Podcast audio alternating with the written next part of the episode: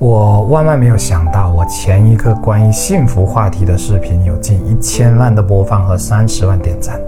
视频主要表达的内容，大多数朋友在评论区已经提到，那就是知足常乐。但也让很多人产生了个新的误区，那就是把知足常乐当成了止足常乐，从而变成了安于现状，不思进取。其实，知足常乐和积极进取并不矛盾。积极进取是为了进一步巩固和提升自己的幸福感、价值感和成就感。还是拿例子来说吧，只有例子才形象，才鲜活。我在广州读书期间的一个暑假，做了一个月的暑假工，薪水是五百块钱。我用这五百块钱给自己买了一块 MP3 播放器。你能想象到一个从小就喜欢听歌的人，终于可以不用家里的钱买到自己想要的东西，而且这东西还不便宜，是多么开心的事情吗？这就是知足和富足感。我现在回味一下，还能体会到那时的心情。而这种知足和富足感是可以为自己提供动力去创造更多的，这是个良性循环，而非贪婪的欲望。不信你接着听下去。毕业几年后，我做起了网店。当时我做网店的动机很简单，那就是听到一位同事说他老婆在家里做网店，一个月竟然可以赚两千块钱。我那个羡慕啊！我毕业后工作了一年半，工资也才一千六。于是我辞掉了工作，后来摸索了好久，才阴差阳错的找到了要做的行业。那大概是二零零八年的十月份，就在那个月，我就实现了我那时很羡慕的两千块钱月收入，很开心。可如果我换一种思想，觉得两千块钱实在太少了，因为我房租都七百五了，那么我的幸福感就会消失。后来我给自己的每个月都定了目标，全部一一实现。配图是我写在当年的日记，一个字都没有改动。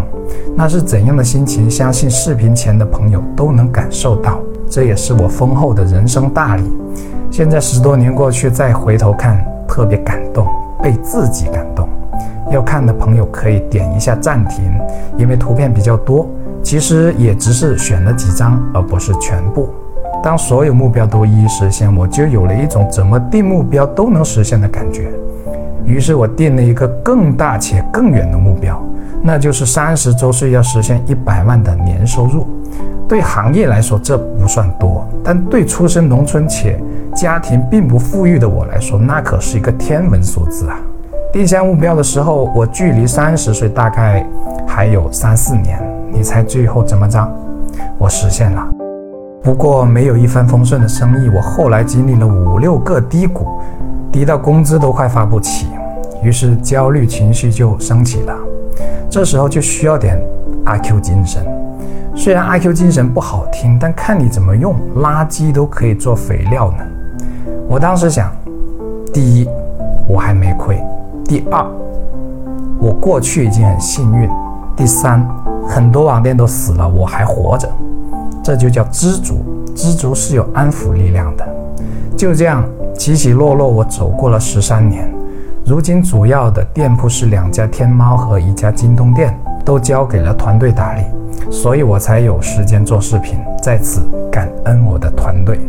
其实用古人的智慧，一小段话就可以说明知足常乐和积极进取的运用。今天把它送给大家。